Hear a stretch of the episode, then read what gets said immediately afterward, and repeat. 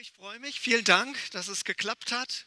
Andere Umstände, aber Gottes Liebe bleibt die gleiche. Und das ist auch wichtig, dass wir uns das immer wieder uns zusprechen, davon bewegt sind. Danke für die Eingangsworte aus dem Kolosserbrief, denn darum geht es ja. Gott will seine Liebe zu allen Völkern, zu allen Menschen bringen und er will es durch dich, durch uns, durch seine Gemeinde. Seine Gemeinde ist so kostbar, so wertvoll, so wichtig. Manchmal fühlt man sich gar nicht so wertvoll und wichtig, aber in Gottes Augen ist es so. Und somit möchte ich euch danken, dass ich zu euch sprechen darf heute Morgen, auch zu euch, die ihr vor dem Bildschirm sitzt oder wo auch immer, dass ihr euch eins macht mit Christen in anderen Ländern, mit Christen, die auch Schwierigkeiten haben, die immer unter Einschränkungen leben und vielleicht auch, wenn wir Lockerungen haben durch Corona, ihre Einschränkungen noch lange nicht beendet sein werden. Einfach weil sie ganz andere Einschränkungen haben, weil sie verfolgt sind um ihres Glaubens willen. Für sie wollen wir heute diesen Gottesdienst feiern. Ich habe einiges an Bildern mitgebracht, man sieht das auf den Folien. Ich habe auch kurze Filme mitgebracht, um es möglichst anschaulich werden zu lassen, was Gott tut und wie auch Geschwister Verfolgung erleben, aber in dieser Verfolgung trotzdem auch Erweckung erleben, Aufbruch erleben, dass Menschen zum Glauben an Jesus Christus kommen. Das ist ja das große Anliegen Gottes, dass viele Menschen ihn persönlich kennenlernen. Und da möchte ich euch zunächst erstmal ein ermutigendes Wort geben, was Jesus selbst gesprochen hat, und zwar aus dem Matthäusevangelium. Ihr seht es hier auch angeschlagen, aus dem 24. Kapitel. Die Botschaft vom Reich Gottes wird auf der ganzen Welt gepredigt werden, damit alle Völker sie hören. Und dann erst wird das Ende kommen. Diese Botschaft, dieses Wort, was Jesus hier zu seiner Gemeinde spricht, ist sehr ermutigend, weil dieses Evangelium wird überall auf der Welt verkündet werden. Kein Volk, kein Land wird ausgegrenzt sein. Und damit es dort auch gepredigt werden kann, wird es Menschen geben, die in diesem Land leben und den Glauben auch verkündigen werden. Also wir dürfen Gewissheit haben, dass aus allen Ländern und Stämmen dieser Welt einmal Menschen an Gott, an Jesus Christus glauben werden. Und mit dieser Zuversicht zu leben ist ja schön, weil wir einen großen Auftrag haben, nämlich geht hin in alle Welt. Und ob das nun Kiel ist, ob das nun Länder sind, von denen ich gleich berichten werde, darf man mit Zuversicht gehen. Es wird dort auf fruchtbaren Boden fallen. Auch in allen Krisen, ja, seien es Kriege, seien es Krankheiten oder Corona-Pandemie wie diese. Nichts, was in dieser Welt geschehen wird, wird das Evangelium aufhalten. Deswegen hatte ich eingangs diese Folie so benannt, die Gemeinde ist nicht zu stoppen. Weil Gott ist nicht zu stoppen, sein Geist ist nicht zu stoppen. Das sollte auch uns persönlich immer wieder Mut machen, ganz gleich, was deine Umstände sind. Gott ist durch seinen Geist in dir, an dir am Wirken. Und das ist eigentlich immer eine gute Nachricht. Es bedeutet aber nicht, dass alles hindernisfrei verläuft. Im Gegenteil, Jesus hat ja gesagt, erst dann wird das Ende kommen. Er hat darüber gesprochen, was das Ende alles einläuten wird. Und da ging es ja um sehr leidvolle Umstände, Katastrophen und Krankheiten und Kriege und, und, und. Und dass die Liebe erkalten wird und die Menschen sich nicht mehr richten werden nach dem Wort Gottes. Und all das erleben wir ja auch mit und dürfen davon nicht runtergezogen sein. Das ist einfach der Lauf einer verlorenen, gottlosen Welt. Und so sind auch die Hindernisse groß. Wir von Open Doors haben einen Weltverfolgungsindex, den wir jedes Jahr neu erstellen. Hier seht ihr diese Karte. Sie will sichtbar machen, wo Christen Verfolgung erleben. Und ihr seht auf einen Blick, es sind viele Länder betroffen. Und es ist so wichtig, dass ihr Anteil nehmt an dem Geschehen dort, weil es gibt ständig Veränderungen. Das Jahr 2020 war für die verfolgte Kirche leider ein schweres Jahr. Es kam Corona hinzu. Viele Christen wurden auch davon betroffen. Zur Verfolgung kam existenzielle Not, Nahrungsmittelmangel, Jobverluste und so weiter. Viele sind auch medizinisch nicht so gut versorgt. Viele Pastoren sind gestorben an Corona. Vieles an Verfolgung wurde schärfer, weil die Welt nur noch auf Corona schaut und nicht mehr, was passiert in den Ländern eigentlich. Corona wurde zum Deckmantel von Verfolgung in manchen Ländern. Also unsere Arbeit ist gewachsen, weil die Verfolgung gewachsen ist. Deswegen nochmal Dankeschön, dass ihr trotz eurer Herausforderung auch auf die Herausforderung der Geschwister schaut. Vielleicht fällt euch was bei den Farben auf. Ihr seht Orange und Rot. Wir kennzeichnen damit ja einfach nur die Schwere der Verfolgung. Rot bedeutet extrem hohe Verfolgung, Orange bedeutet sehr hohe Verfolgung und der Bereich Gelb ist verschwunden. Den gab es nämlich in dem Index vorher. Hohe Verfolgung. Also die Intensität der Verfolgung hat leider im letzten Jahr zugenommen. Wenn ihr aufmerksam die Länder betrachtet, dann werdet ihr natürlich auch Veränderungen sehen, gute und nicht so gute.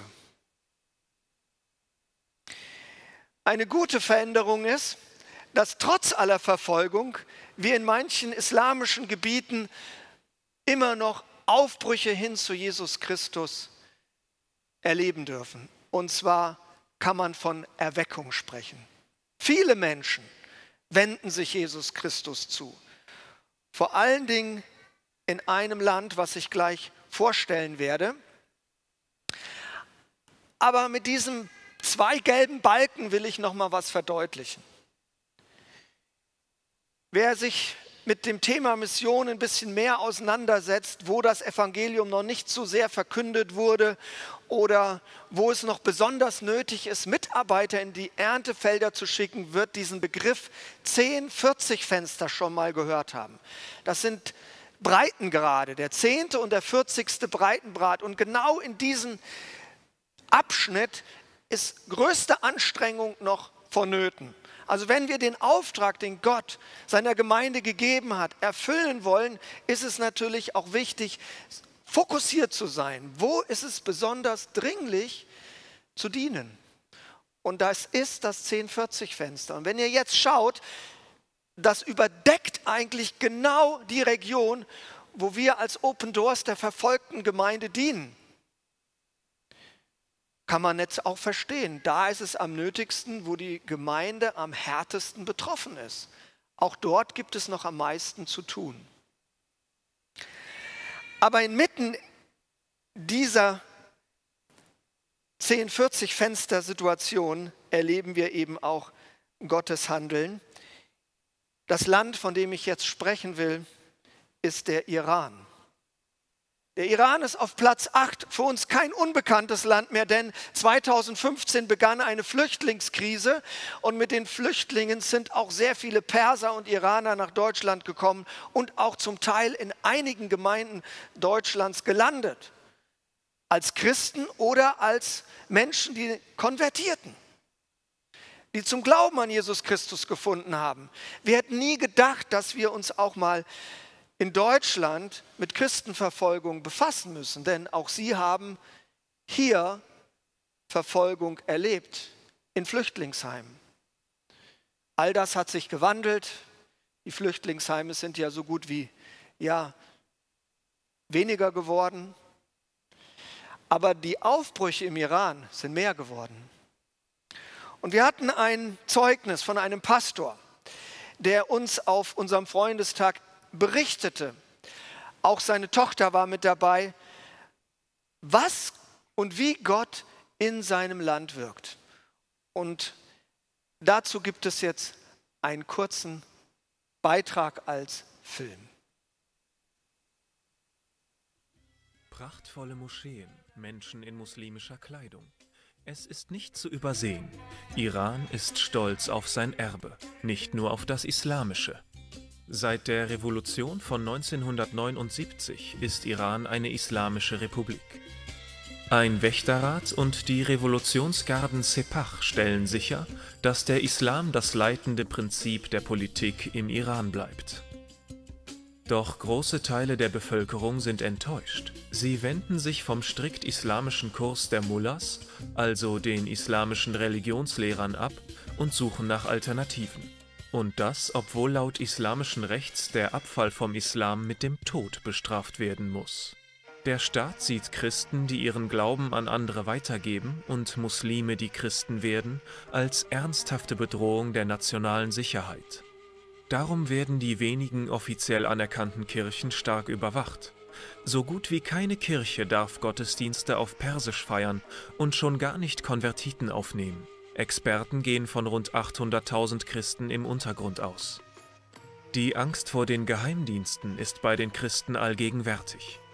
Die Geheimpolizei führt regelmäßig Razzien durch und verhaftet Leiter und Mitglieder von Hausgemeinden. Sie versuchen mit allen Mitteln die Verbreitung des christlichen Glaubens zu stoppen. Sie tun ihr Bestes. Sie haben alle möglichen Geräte, um Menschen zu kontrollieren. Über ihr Handy, Telefon, Gespräche auf der Straße und zu Hause. Sie versuchen alles. Aber dieses Wachstum ist das Werk des Heiligen Geistes, nicht von Menschen. Gott wirkt und dagegen können sie nichts tun. But it is not human work work has been done by the Holy Spirit, by God. You cannot resist it. Regierungen kommen und gehen, aber der christliche Glaube bleibt. Sie können Gott nicht vom Wirken abhalten. Sie können Wunder nicht aufhalten. Sie können das Wirken der Bibel nicht aufhalten. Und Jesus, der im Leben seines Volkes wirkt, hat verändernde Kraft. Sie können sowas nicht. Es ist unmöglich. Was die Regierung versucht, wird nicht gelingen. Es ist in den letzten 20 Jahren nicht gelungen und es wird nicht gelingen, weil Gott selbst handelt. Sie können nichts gegen Gott tun.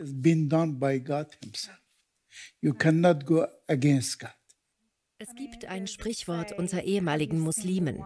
Hast du den Mann in Weiß gesehen? Weil viele von ihnen dem Mann in Weiß, also Jesus, begegnet sind. Dazu möchte ich etwas erzählen. Wir lernten einen Mann kennen, der aus dem dritten Stockwerk gefallen war. Er war Muslim. Er brach sich fast jeden Knochen in seinem Körper. Mitten in der Nacht rief seine Mutter den älteren Bruder an und sagte, Dein Bruder ist verletzt. Die Ärzte sagen, dass er nicht überleben wird. Er wird sterben. Du musst jetzt ins Krankenhaus kommen und Abschied nehmen. Der ältere Bruder war Christ und sagte, Mama, ich werde ins Krankenhaus kommen, aber erst morgen früh. Sie sagte, dein Bruder wird nicht überleben. Er wird morgen früh tot sein. Wenn du dich verabschieden willst, komm jetzt. Er sagte, gut, ich werde kommen. Ich werde ihn morgen sehen. Er legte auf, rief seinen Hauskreis an und sagte, wir müssen uns treffen, wir müssen beten. Das war gegen Mitternacht. Sie trafen sich und fingen an zu beten. Und um drei Uhr morgens sagte einer von ihnen, Stopp. Ich hatte gerade eine Vision, dass Jesus in das Krankenzimmer geht und jeden Knochen heilt. Ich kann hören, wie Jesus jeden Knochen an seinen Platz setzt. Lasst uns aufhören, für Heilung zu beten und anfangen, Gott zu danken für das, was er getan hat. Am Morgen geht der ältere Bruder also ins Krankenhaus zu seinem kleinen Bruder. Jener liegt im Bett, schaut ihn an und sagt, wir beide wissen, was letzte Nacht passiert ist. Ich weiß, wer hier war. Der Mann, von dem du gesprochen hast, der Mann in Weiß, er besuchte mich. Du weißt, was passiert ist. Das ist nur ein kleines von tausenden Beispielen, wie Christus den Menschen begegnet, wie der Mann in Weiß den Iranern begegnet. How this white man is meeting people in Iran.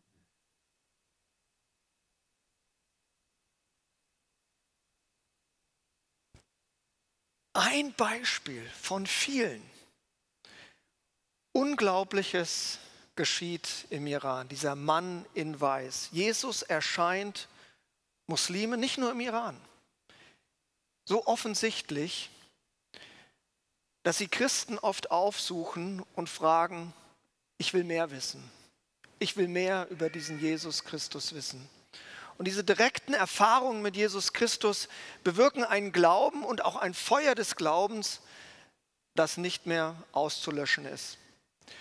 Und das erleben wir immer wieder, vor allen Dingen im Iran, aber auch in anderen islamischen Ländern, dass Gott auf diese Art und Weise seine Gemeinde baut.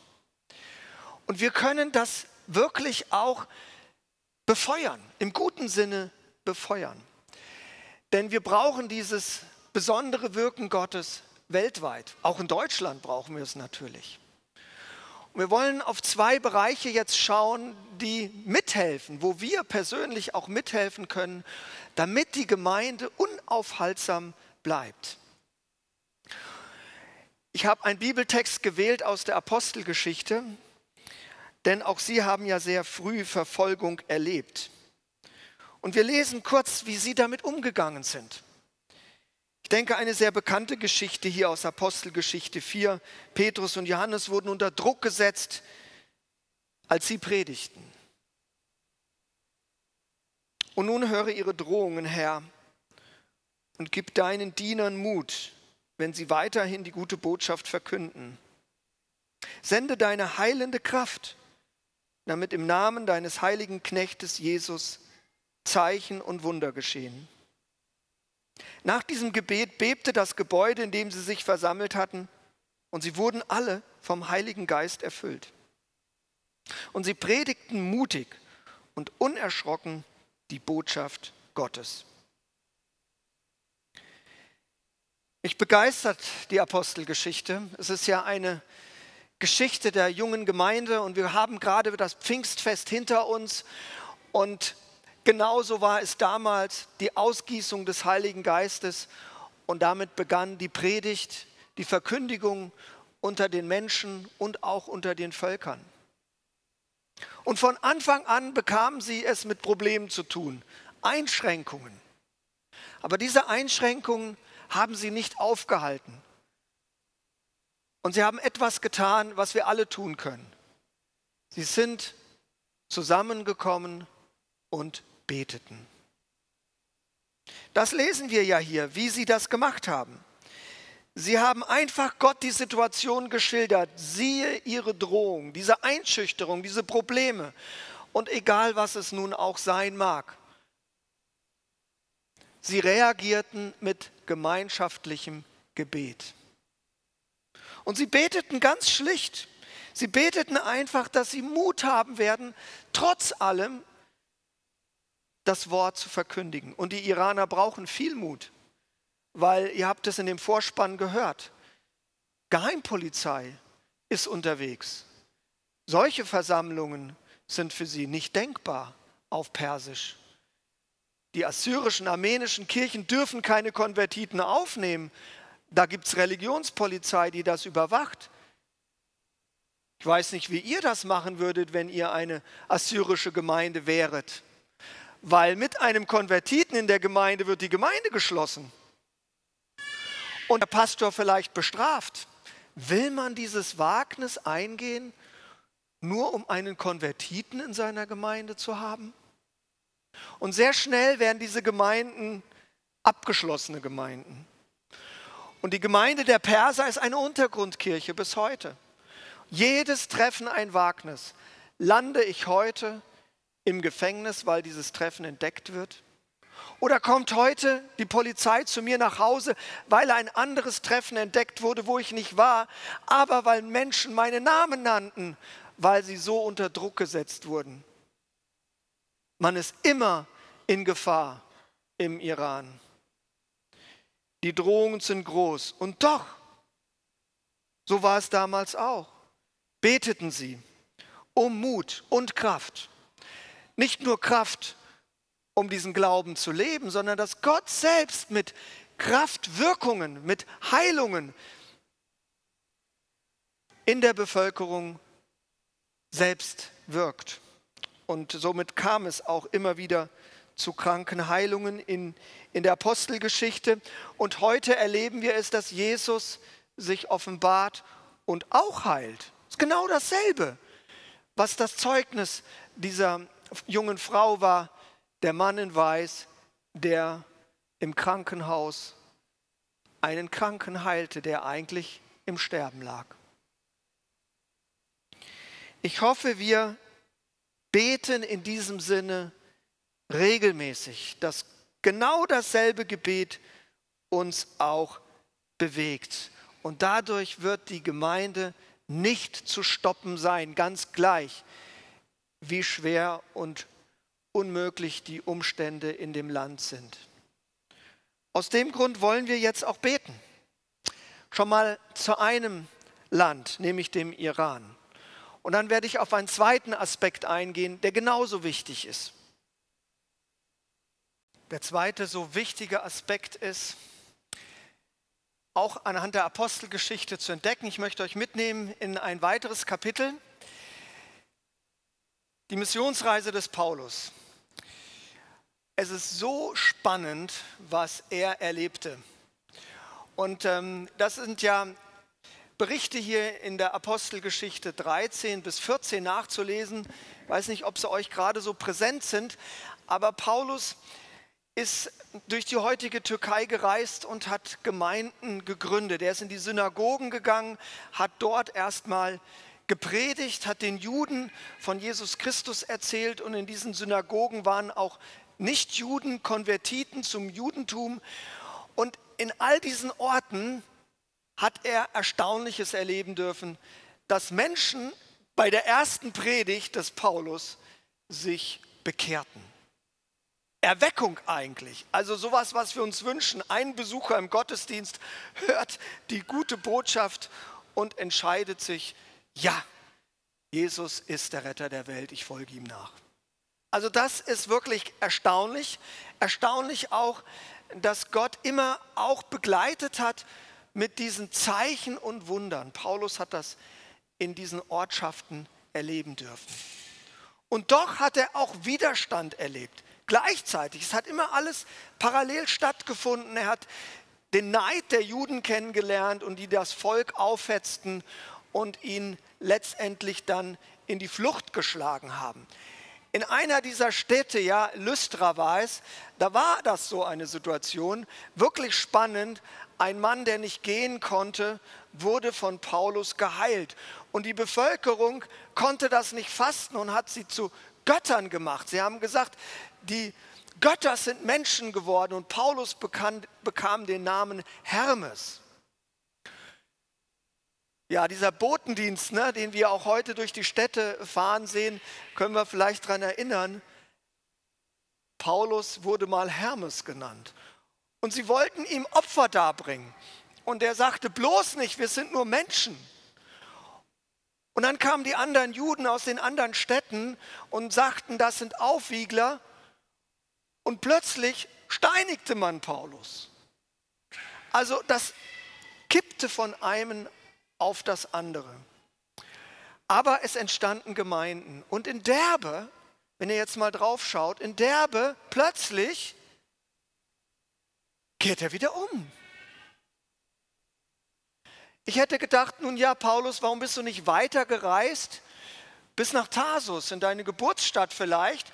Dann wäre ja noch ein bisschen mehr abgedeckt worden, wo man das Evangelium verbreiten könnte und von da dann ein Schiff nehmen, rüber wieder zurück nach Antiochia.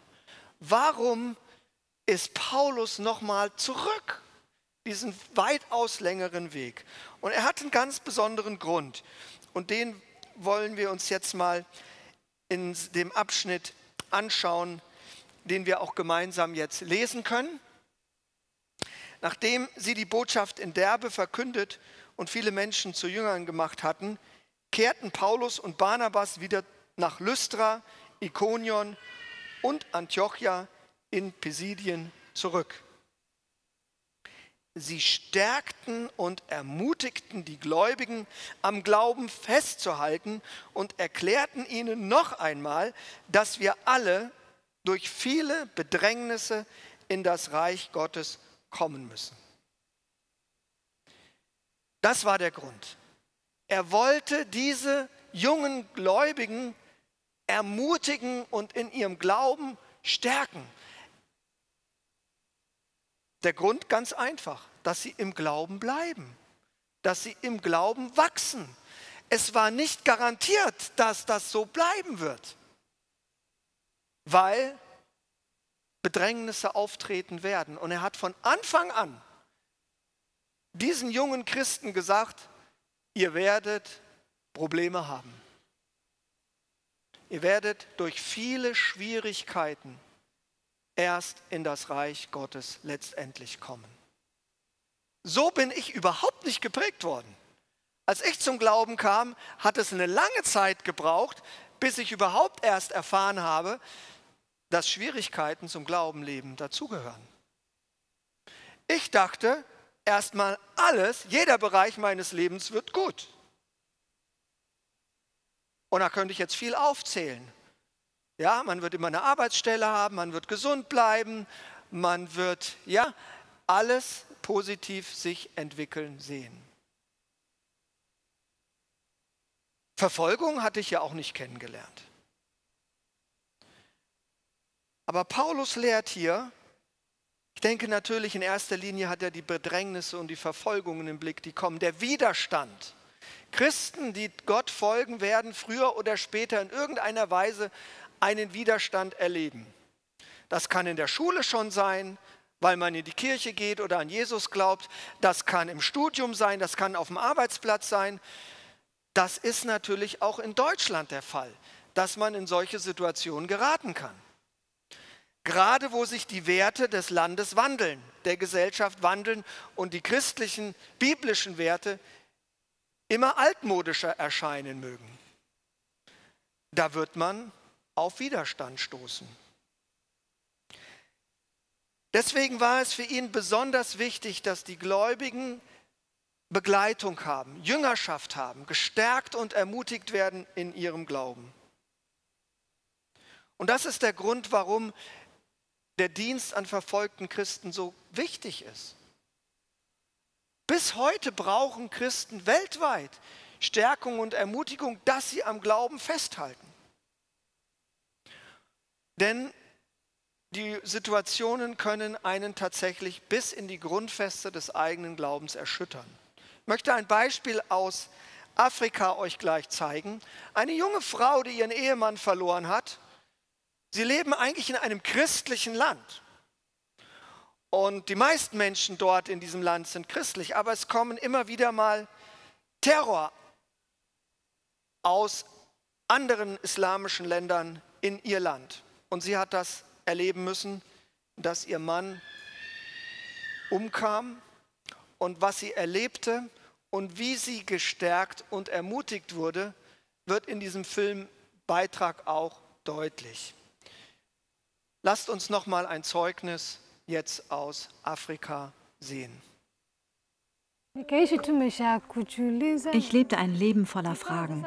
Ich verlor fast den Glauben, denn wenn ich all das Gute, das Gott in der Bibel den Gläubigen verspricht, mit dem verglich, was in meinem Leben geschah, ergab es keinen Sinn. Ich hatte so viele Fragen. Ich fragte Gott, ob dies sein Plan war oder der des Teufels.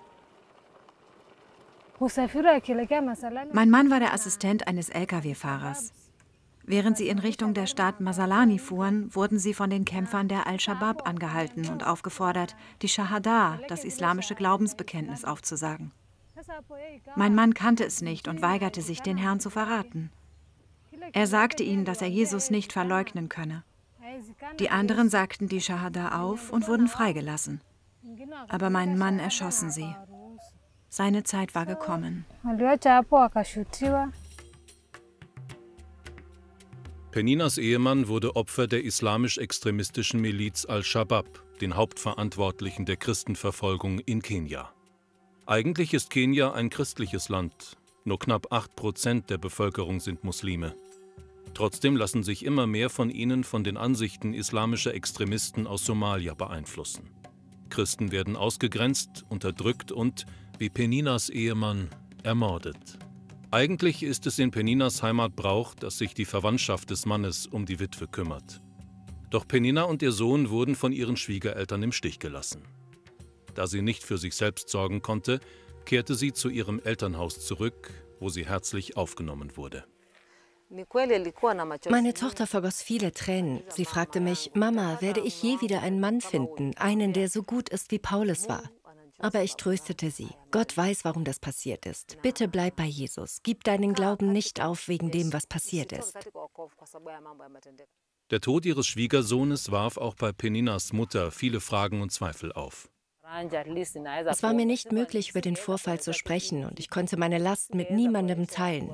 Ich fragte Gott, warum wurde er getötet? Du weißt doch, dass ich Christin bin. Ein Freund von Penina hörte von ihrem Leid er brachte die junge Witwe zu Open Doors, in der Hoffnung, dass ihr geholfen wird. So besuchte sie ein Traumaseminar und bekam Traumaseelsorge. Außerdem nahm sie an einem Jüngerschaftstraining teil, um ihren Glauben an Jesus Christus zu erneuern und zu stärken. Das Training hat geholfen, meine Wunden zu heilen.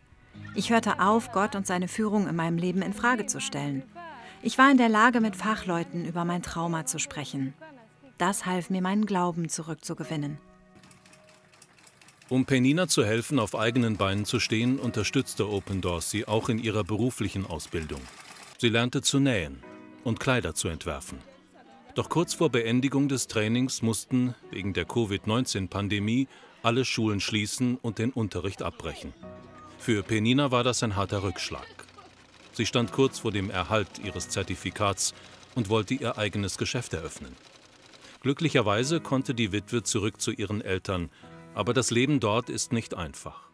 Ihr Vater ist Tagelöhner und findet zurzeit kaum Arbeit. Der Familie mangelt es an Ressourcen. Open Doors unterstützte die Familie mit Essen und anderen Hilfsgütern, um einige schwere Monate zu überbrücken. Außerdem stellten wir Penina eine Nähmaschine zur Verfügung, sodass sie trotz der Unterbrechung ihrer Ausbildung anfangen konnte zu arbeiten. Ich möchte all denen danken, denen Gott es aufs Herz legte, mir zu helfen. Ich danke euch, wo auch immer ihr seid. Ihr wart sehr wichtig für mich. Ihr habt eine große Rolle in meinem Leben gespielt. In den Geschenken von unbekannten Menschen wie euch habe ich Gott erkannt. Nach dem Tod meines Schwiegersohnes fanden wir Beistand in Freunden wie euch, was uns vieles erleichterte. Wir wurden nicht wegen unserer Armut verspottet. Gott hat euch dazu bewegt, uns zu helfen. Er ist uns treu gewesen.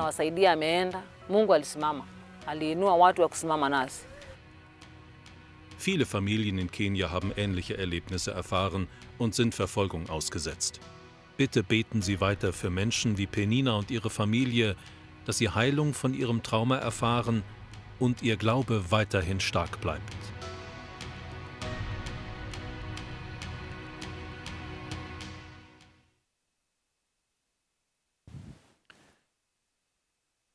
Das sind diese ganz zwei einfachen Antworten, wie die Gemeinde nicht aufzuhalten ist. Indem wir beten um Kraft und um Gottes übernatürliches Eingreifen. Und das andere, indem wir Anteil nehmen an den Leiden unserer Geschwister und sie ermutigen und stärken, wo sie Wunden bekommen haben. Und konkret werden, wie mit diesen Traumaseminaren und Ausbildungshilfe und so weiter. Das ist stellvertretend für viele unserer Projekte weltweit. Jetzt wollen wir noch einmal beten, auch für Afrika. Denn Afrika ist ein Kontinent, wo die Verfolgung leider zugenommen hat in 2020. 30 Prozent mehr Gewalt, vor allen Dingen in Nigeria, in Kamerun und in manchen anderen Ländern. Und daher wollen wir auch speziell für Afrika beten. Ich danke, dass einige von euch schon verbunden sind mit verfolgten Christen. Für euch, die ihr das noch nicht seid, möchte ich euch eine ganz einfache Hilfestellung dazu vorstellen. Und zwar auf der nächsten Folie könnt ihr das auch gut sehen. Das ist also unser Monatsheft. Das ist nicht nur eine Informationszeitschrift, um überhaupt einen Blick für verfolgte Christen zu gewinnen. Das ist natürlich wichtig, erstmal zu erfahren, was passiert denn in diesen 50 Ländern. Wir informieren jeden Monat neu. Entscheidend ist aber nicht die Information, sondern das Gebet für die Menschen in diesen Ländern. Deswegen hat unser Monatsheft immer einen Gebetskalender. Den findet man in der Mitte des Heftes. Und da sind eben ganz konkrete Beispiele genannt. Wir haben eins aus dem Iran äh, vorgestellt und dafür gebetet, um konkret in eine Situation hineinwirken zu können. Das war es, was die Apostel taten, was die erste Gemeinde tat. Und Gott handelte aufgrund ihrer Gebete und heute ist es genauso geblieben. In diesem Heft findet man jetzt eine Kontaktkarte, das ist diese Ja-Karte, mit der kann man das bestellen. Wenn ihr möchtet, füllt sie doch einfach aus. Ihr habt Stifte dabei und bevor ihr rausgeht, ist auf der rechten Seite unser Büchertisch. Dort könnt ihr die Karte abgeben, sogar ein extra Behälter dafür da. Ihr zu Hause, die ihr das nicht habt, ihr könnt mit diesem QR-Code das gleiche tun, indem ihr den scannt auf eurem Handy und damit seid ihr dann weiterhin verbunden mit Geschwistern in der Verfolgung. Und das wird ihnen helfen. Die Gemeinde soll weiterhin unaufhaltsam vorangehen, gerade dort, wo das Feuer so heiß brennt. Danke, dass ihr da mitwirken werdet und schon tut. Wer mehr von diesen Zeichen und Wundern erfahren will, das ist nämlich sehr ermutigend, kann ich eine Buchempfehlung noch machen. Auf der nächsten Folie seht ihr das Buch Träume und Visionen. Das sind 23 Geschichten, wie Muslime Jesus erlebt haben in ihren Ländern und dadurch zum Glauben kamen, nicht nur zum Glauben kamen, zu Verkündigern wurden und dann auch Verfolgung erlebten. Damit habt ihr jetzt eine ganze Menge gehört und ähm, auch was mitgenommen, was ihr weiterhin tun könnt. Und somit möchte ich zum Abschluss von meinem Beitrag noch beten.